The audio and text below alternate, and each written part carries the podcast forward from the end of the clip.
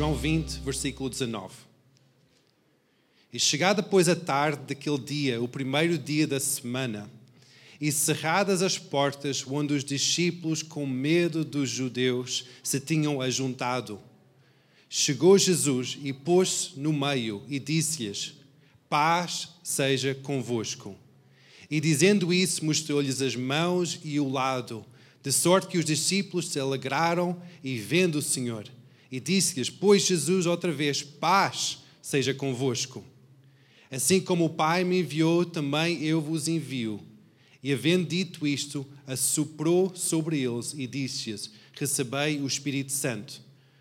E aqueles a quem perdoardes os pecados, lhes serão perdoados, e aqueles a quem retiverdes, lhes serão retidos. Amém. Podem tomar os vossos lugares. Quando nós temos estado a falar acerca da paixão de Cristo, nós nós sabemos que a paixão refere-se àquele sofrimento de Jesus entregando a sua vida ao nosso favor. Nós entendemos que a paixão significa isso, esse sofrimento de Jesus pela nossa vida. Vamos agora tomar um passo mais em frente. Então, Jesus sofreu por nós, foi sepultado, ressuscitou. Aquele domingo, as mulheres encontraram Jesus no jardim e depois o que aconteceu? Ao fim daquele domingo, no final da tarde, como nós lemos aqui, de repente, aqueles discípulos estavam numa sala, portas fechadas. Estavam com medo do que ia acontecer. Trancaram as portas e, de repente, Jesus aparece no meio deles. Eu não sei se é que de vocês, mas talvez isso era um bocado assustador. Imagina, tu estás com as portas fechadas, em casa, com a tua família, talvez com alguma situação um pouco estressante a decorrer e de repente alguém aparece ali no meio da tua sala e ficar assim um pouco atarantado. Diz: O que é isto? E Jesus diz duas vezes: Paz seja convosco. Eu acho que essa era a expressão certa. Pá. Naquele momento de, de, super, de, de ficar surpreendido, de susto o que nós precisamos é paz, não é? Então, naquele momento, Jesus disse duas vezes paz.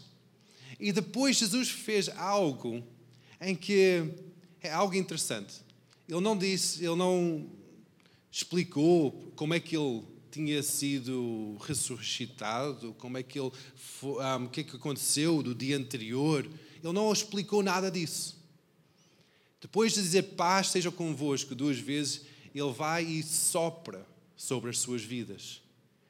Este, esta expressão de sopro é usado duas vezes na Bíblia, além desta, em que é aquela expressão que é usado quando Deus, o Todo-Poderoso, no início dos tempos, estava a agarrar naquela terra e barro e formar uma forma de um corpo humano, estava ali e de repente Deus sopra nas narinas de Adão. Deu-lhe vida.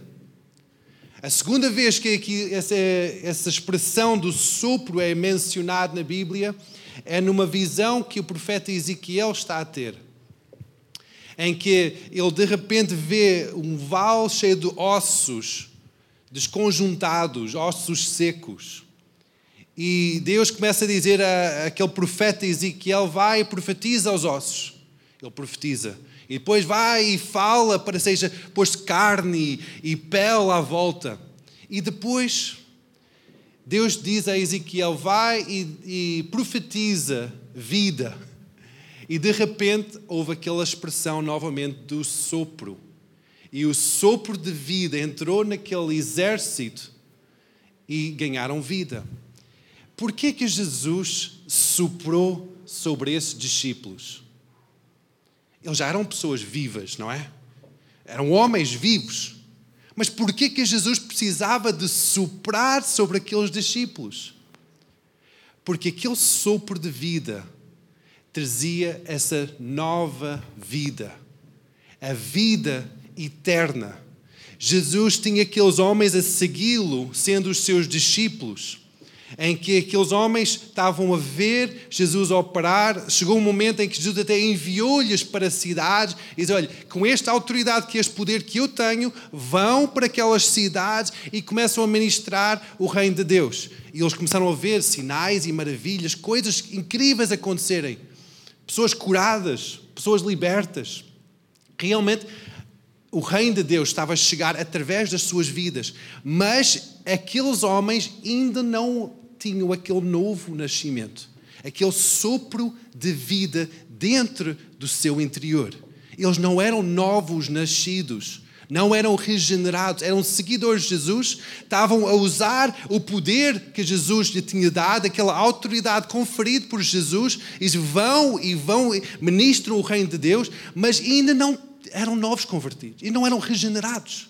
Só no momento em que Jesus ressuscitou dos mortos, pôs no meio deles e soprou sobre as suas vidas, de repente, eles se tornaram novas criaturas, pessoas regeneradas.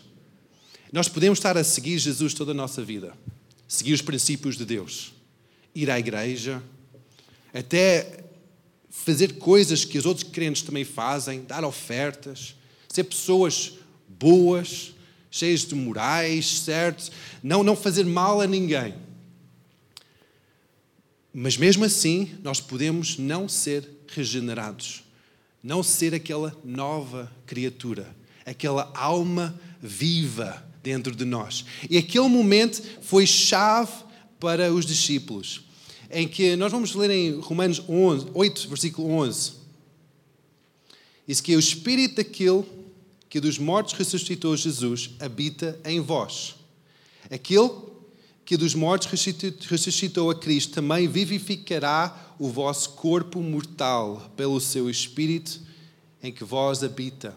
Então, aquele mesmo Espírito Santo de Deus que levantou Jesus dos mortos Jesus, cheio daquele Espírito Santo, sopra sobre os discípulos, aquele Espírito Santo entra nos discípulos e torna aquele uma nova criatura. Por isso que em Coríntios diz que nós somos uma nova criatura em Cristo Jesus, as coisas velhas já passaram e eis que Deus fez novas todas as coisas. Isto não é uma crença intelectual, algo que nós podemos dizer, não, eu acredito por causa de A mais B mais C mais D, então eu acredito que isto faz sentido e eu vou seguir estes princípios na minha vida. Não tem nada a ver com isso. Tem a ver com um novo nascimento. Aqueles discípulos largaram tudo para seguir Jesus. Entregaram as suas famílias, deixaram os seus, as suas profissões, deixaram tudo para seguir Jesus, aqueles 11 discípulos. Porque Judas já tinha falecido os 11 discípulos estavam ali naquela sala, tinham largado tudo para seguir Jesus. Mesmo assim, ainda não eram regenerados. Ainda não tinham aquele novo nascimento.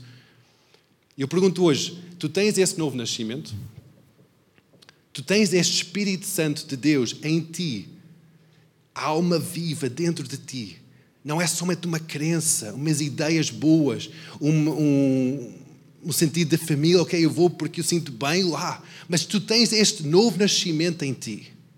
O Espírito Santo fez-te um novo ser, uma alma viva, em que há, há, algo diferente em ti. Talvez estás a pensar, ok, mas como é que eu sei se, se sou isso ou não? O pastor está ali a perguntar se eu sou, mas, mas como é que eu sei isso?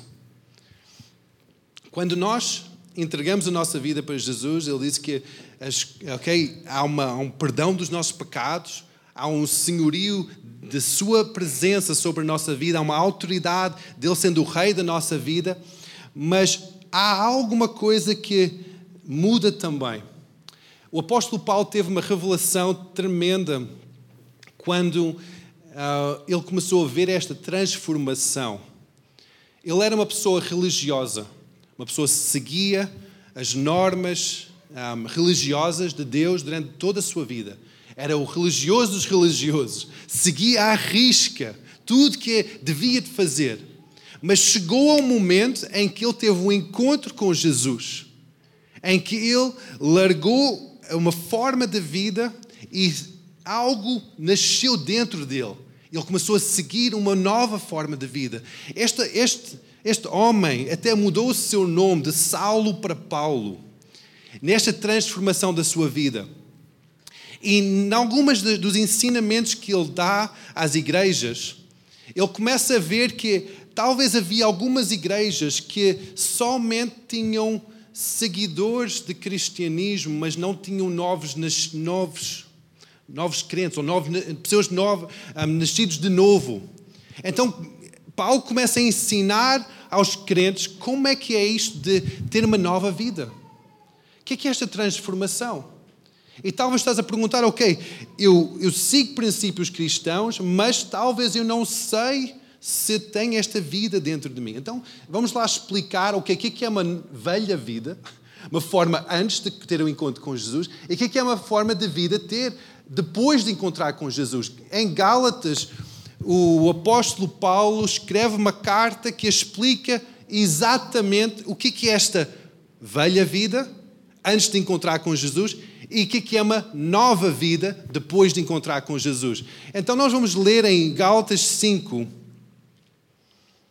versículo 19 a 21. Às vezes nós, nós pensamos, ok, eu, eu tenho esta nova vida, mas eu tenho, eu tenho Jesus no meu coração, eu sigo a norma e forma de vida cristã, mas eu não sei muito bem se eu vou para, para o céu, tenho uma vida eterna, com, garantido com Deus. Eu não sei como é que é esta nova vida, o que é este Espírito Santo dentro de mim. Então, neste versículo, explica o que é uma velha natureza uma natureza sem o Espírito Santo e explica aqui que é uma natureza com o Espírito Santo. Diz assim que, porque as obras da carne são manifestas, as quais são a prostituição, a impureza, a lascívia, a idolatria, feitiçarias, inimizades, porfias, emulações, iras e pelejas, dissensões, heresias, invejas, homicídios, bebedice e glutonarias e as semelhantes a estas coisas, certas quais vos declaro que já vos antes já vos disse que cometem tais coisas não herdarão o reino de Deus. Então, estas são uma lista, está aqui uma lista bastante extensa que explica toda a nossa forma de ver as pessoas à nossa volta, a forma de que nós vemos Deus, espiritualidade. Todas estas, estas normas são normas que o apóstolo Paulo está identificar com formas de viver de uma velha natureza. Formas de viver uma, uma pessoa que não tem este, não, ainda não teve este encontro com Jesus. Muitas vezes, quando nós, quando nós dizemos eu vou seguir Jesus, ainda temos coisas da nossa velha forma de vida que nós temos que largar. Quando nós largamos estas coisas, nós vemos que, ok, realmente estou a nascer de novo. Na Bíblia isso chama-se arrependimento, quando há uma mudança da forma de vida, em que nós podemos ver que há estas áreas que nós vamos rapidamente descrever estas áreas para ver se há alguma coisa na nossa vida que nós podemos identificar que talvez há uma área aqui ou ali, ou talvez todas, que eu preciso de largar, que eu preciso assumir uma nova identidade. Então vamos, vamos à primeira área, prostituição que é imoralidade sexual, contacto sexual fora da aliança de um casamento. A impureza, desejo ou pensamentos imorais. A lascívia, o comportamento sem controle das nossas paixões individuais. Então, estas três áreas têm a ver com a nossa, nossa forma de ver nossa vida sexual. Muitas vezes nós não gostamos de ouvir esta forma de ensino, esta forma de, de falar num contexto da igreja. Ficamos um bocado chocados. Como é que é possível falar acerca de sexo dentro da igreja? E, mas Deus fez-nos como homens e mulheres sexuais. Por isso que as crianças estão na outra sala em que nós podemos falar como adultos aqui nesta sala, em que a Bíblia fala acerca destas três áreas. São áreas que têm a ver com a nossa sexualidade, que quando nós temos estas áreas com este intuito de, de, não conformar a nossa identidade, mesmo na nossa sexualidade, conforme a palavra de Deus, o que é que vai acontecer? nós não somos uma nova criatura. Nós estamos ainda, nós podemos dizer que eu sou um cristão, eu tenho um cruz ao pescoço, eu, eu vou à igreja, mas a forma que eu vejo a minha sexualidade é uma forma ainda antiga, de uma, de uma velha natureza. O que é que a palavra diz? Que quando nós continuamos nesta velha natureza, nós estamos constantemente a crucificar Jesus de novo. Constantemente nós não estamos a aceitar esta obra que Jesus fez para darmos uma, uma nova vida. Então, quando nós decidimos, ok, eu vou largar estas coisas de uma vez por todas e assumir uma nova identidade em Cristo Jesus, nós estamos a dizer: Obrigado, Jesus, pela obra que tu fizeste na cruz. Sacrificaste a tua vida para que eu possa ter uma nova vida em Cristo Jesus. As próximas áreas são a idolatria, que é ter outros deuses, adorar outros deuses. Pode ser o futebol, pode ser uma estátua, pode ser a mulher ou pode ser até o cão ter outros deuses, idolatria. Feitiçarias. Isto vem de, de, uma, de uma palavra que não é somente aqueles feitiços ou bruxaria, mas tudo que tem a ver com um, até o uso de drogas, a forma de manipular as, as outras pessoas. Então, estas, três, estas duas áreas são áreas distintas em que é quem é que nós colocamos como o Deus da nossa vida. E depois vamos em frente, diz assim: inimizades, que pensamentos hostis ou motivações ou ações que cria conflito entre outra pessoa, porfias, causar tensão ou desunião entre pessoas, imulações, ter ressentimento ou desgosto, iras, zangas, de uma forma rompante contra outra pessoa, pelejas, buscar o próprio interesse ou sucesso individual, dissensões, é causar divisão entre as pessoas. Todas essas áreas têm a ver com o nosso relacionamento uns com os outros. Muitas vezes nós podemos dizer, ok, a minha fé é somente a minha fé. Não tem nada a ver com as outras pessoas. Mas Jesus, ou Deus, vê a nossa fé completamente ligado como é que nós lidamos com as pessoas à nossa volta. Se nós temos uma atitude de, ok, como é que eu vou fazer para esta pessoa não gostar daquela pessoa? Como é que eu vou fazer para pisar sobre a outra pessoa para seguir mais em frente na vida? Como é que eu vou fazer para ficar bem na fotografia e a outra pessoa ficar ruim? Como é que eu vou fazer? Todas estas formas de pensar em detrimento da outra pessoa, em benefício da minha própria vida, são obras da nossa velha natureza. Obras em que nós estamos a, novamente a crucificar Jesus.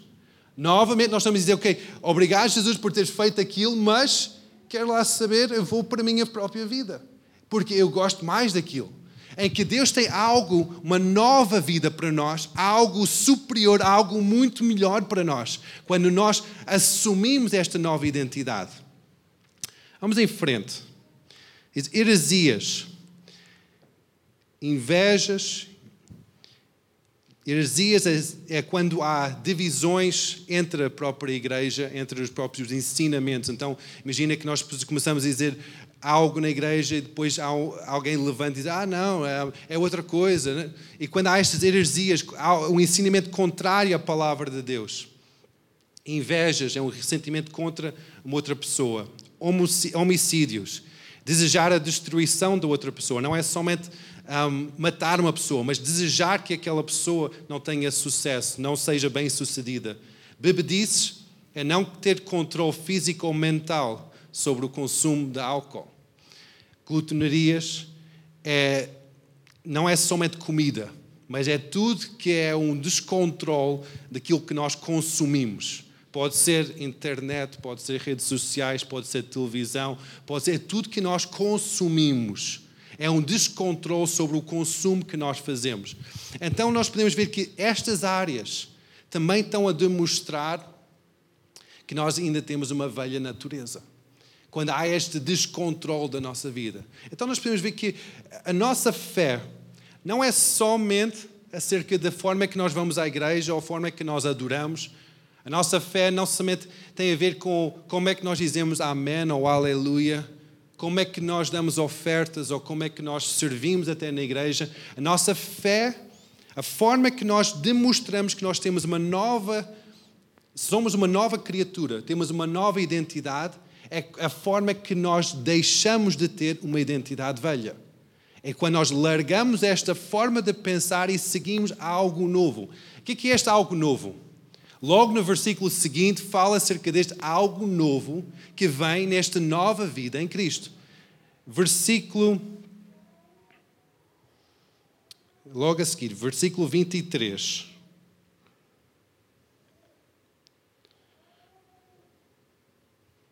Gálatas 5, 23. Tive aqui uma falha no meu. 22 ainda. Ok, diz assim: Mas o fruto do Espírito é o amor, gozo, paz, longanimidade, benignidade, bondade, fé, mansidão e temperança. Contra estas coisas não há lei. Então, aqui o apóstolo Paulo está a resumir o que, que, é, o que, que isto quer dizer de que, que é uma nova vida em Cristo Jesus. Como é que nós somos uma nova criatura em Cristo Jesus? O amor não é o amor de olhamos para alguém do, do sexo oposto e dizemos, uau, eu amo-te. Não tem nada a ver com esse amor. É o amor perfeito. Tal como a Cristian estava a explicar em, em 1 Coríntios 13, o amor perfeito. Esse amor é uma demonstração que nós somos filhos de Deus. Gozo, aquela forte sensação de alegria.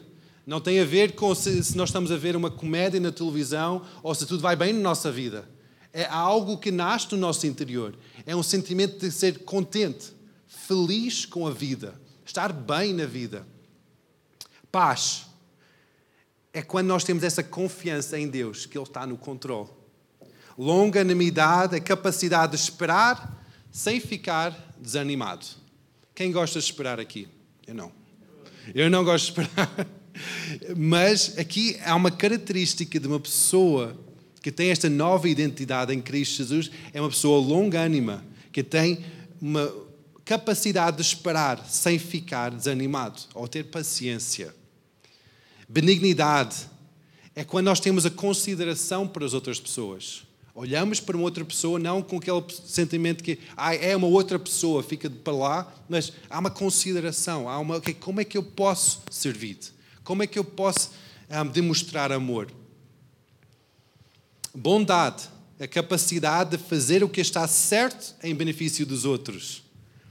E fé, aquela firme devoção a uma outra pessoa, a uma outra causa que tem um compromisso, acreditar em algo que ainda não se vê, ter aquele fé.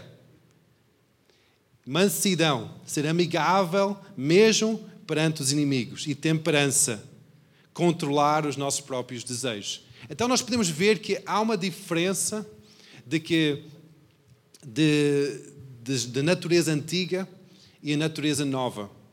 Mas nós podemos dizer, ok, mas isto é algo super-humano isso é algo utópico, que é algo que nós podemos ver que é, ok, realmente é uma boa forma de viver, mas ninguém consegue fazer isso. Ninguém consegue lá chegar. E é verdade. Eu não consigo. Tu também não consegues. Nenhum de nós consegue lá chegar. Nós podemos dizer que nós seguimos Jesus toda a nossa vida e tentar, um por um, de comprometer com chegar há um certo ponto de vitória em cada uma destas áreas. Mas nunca vamos lá chegar. Até que o ponto em que nós recebemos o Espírito Santo de Deus nas nossas vidas.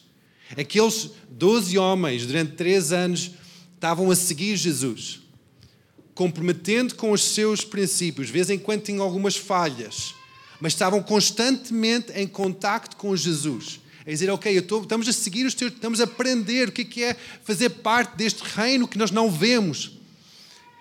De vez em quando havia brigas entre eles, de vez em quando havia falhas, mas chegou aquele momento em que Jesus teve que levá-los ao momento de um novo nascimento, para que não fosse somente pela sua força, pelo seu entendimento, que houvesse estas características de um novo, uma nova natureza, foi através do Espírito Santo dentro deles que criasse esta nova natureza dentro de cada um desses homens. Por isso que ele teve que soprar dentro deles, trazendo este novo nascimento.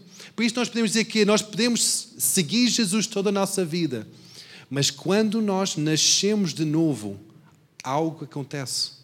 Há uma mudança, há uma transformação. O Espírito Santo entra em nós. Nós podemos dizer, ok, mas, mas isso, isso parece muito como o batismo do Espírito Santo e é algo que talvez não entendo muito bem. Não, isto não tem nada a ver com o batismo do Espírito Santo. O batismo do Espírito Santo é um outro momento. Receber o Espírito Santo dentro de nós, no novo nascimento, é quando nós somos feitos uma nova criatura em que o Espírito Santo trabalha em nós para que estas evidências de uma nova natureza, uma nova identidade, sejam evidências em nós. O que é que acontece a seguir? Que Jesus encoraja os seus discípulos para permanecer em Jerusalém até receber do alto o Espírito Santo de Deus, é uma segunda fase. É quando nós dizemos, ok, eu tenho o Espírito Santo dentro de mim, eu sou uma nova natureza, mas a partir deste momento eu quero ser ousado. Eu quero ter um poder que não paro. Eu quero andar para frente. Naquele momento, o Espírito Santo desce sobre a tua vida.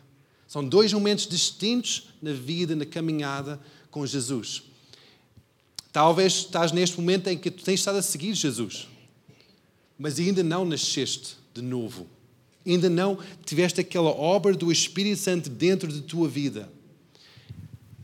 E podes estar a perguntar, mas como é que eu faço isso? Quando nós acreditamos que Jesus morreu na cruz, confessamos com a nossa boca que Ele é o Senhor das nossas vidas, Senhor total das nossas vidas, não é somente Senhor aqui em cima, mas Senhor total das nossas vidas. Dizemos: Jesus, eu aceito-te como o Senhor da minha vida. A palavra diz que naquele momento nós somos salvos. Salvo é aquele momento em que nós nascemos de novo quando nós reconhecemos que nós queremos seguir Jesus. E essa é, essa é a forma que nós nascemos de novo. Não é dar ofertas ou estar na igreja no domingo, até ler a Bíblia capa a capa. Não é essa forma que nós nascemos de novo. Nós nascemos de novo quando nós acreditamos que Jesus morreu para que a minha velha natureza fique lá para trás. E eu acredito que esta morte que ele, que ele sofreu não foi para uma morte para ficar dentro do túmulo, mas para nascer, para ressuscitar e para que eu tenha uma nova vida. E esse é o momento em que nós temos um novo nascimento. Vamos ficar em pé, igreja.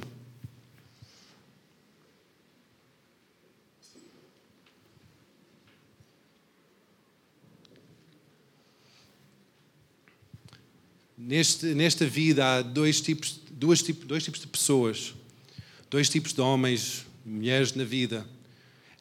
Ah, nós somos, somos, somos todos iguais. É verdade, composição orgânica, somos todos iguais. Mas há duas formas, há dois tipos de pessoas. Há pessoas que conhecem Jesus e pessoas que não conhecem Jesus. Pessoas que são homens naturais e há outras pessoas que são homens espirituais. São nascidos de novo. Em que há essas duas formas. Se nós nunca entregamos a nossa vida para Jesus, nunca conhecemos Jesus como nosso Senhor e Salvador, nós vamos ser homens somente naturais, em que nós vamos esforçar a toda a nossa vida para conseguir chegar a um certo tipo de patamar moral, religioso, mas nunca vamos lá chegar. E talvez até ao fim da nossa vida vamos sentir, ok, eu cheguei a um certo ponto, talvez eu pequei, menos de que eu fiz obras boas. Então eu, eu acho que devo fazer parte daquela grande congregação que chega ao céu. Mas se não conheces Jesus, se não tens fé em Jesus, se não és nascido de novo, és um homem natural. E podes fazer as obras boas durante toda a tua vida, mas mesmo assim és um homem natural. Não és um homem espiritual, nascido de novo. E chega aquele momento em que cada um de nós nós temos que dizer, ok, eu quero ser esse homem espiritual. Que eu quero nascer de novo.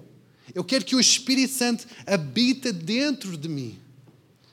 E esse é o momento em que cada um de nós chega, em que nós dizemos que eu quero seguir Jesus. Não somente seguir princípios, mas seguir este encontro com Jesus diariamente. E para terminar este dia de Páscoa, este dia, domingo de Páscoa, em que todos nós estamos a celebrar a ressurreição de Jesus. Eu quero encorajar a todos para entregar novamente a sua vida para Deus. E se nunca entregaste a tua, a tua vida de uma forma real, nunca dizer que Jesus, eu quero que tu sejas alguém real na minha vida. Eu acredito que tu morreste por mim para dar-me uma nova vida. Então, este é o dia que tu podes fazer isso. Quero encorajar todos a ficarem de olhos fechados, para não haver distrações. Inclina a tua cabeça e põe a mão sobre o teu coração. Diz Jesus, obrigado porque tu morreste na cruz por mim. E obrigado porque eu posso ter uma nova vida em ti. E eu aceito Jesus como o Senhor da minha vida.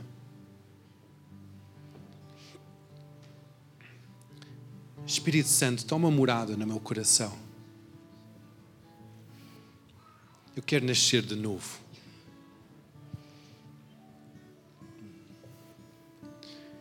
Eu quero nascer de novo.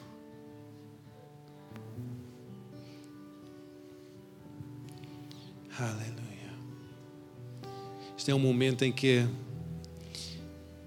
o Espírito Santo faz um milagre da sua vida. Tal como o nascimento natural é um milagre da vida. Uma coisa incrível, como é que um ser humano nasce no ventre de uma mulher. O nascimento espiritual, o novo nascimento, é um milagre que somente o Espírito Santo consegue fazer. E estás a fazer esta oração com aquela sinceridade do teu coração, talvez a primeira vez na tua vida que fizeste algo tão real, este é um milagre que está a acontecer no teu coração agora. Estás a nascer de novo. A vida do Deus Altíssimo está a habitar dentro do teu coração. Estás a ter um novo nascimento. Uma nova natureza está a brotar dentro de ti. Então é um dia de grande festa, de grande alegria.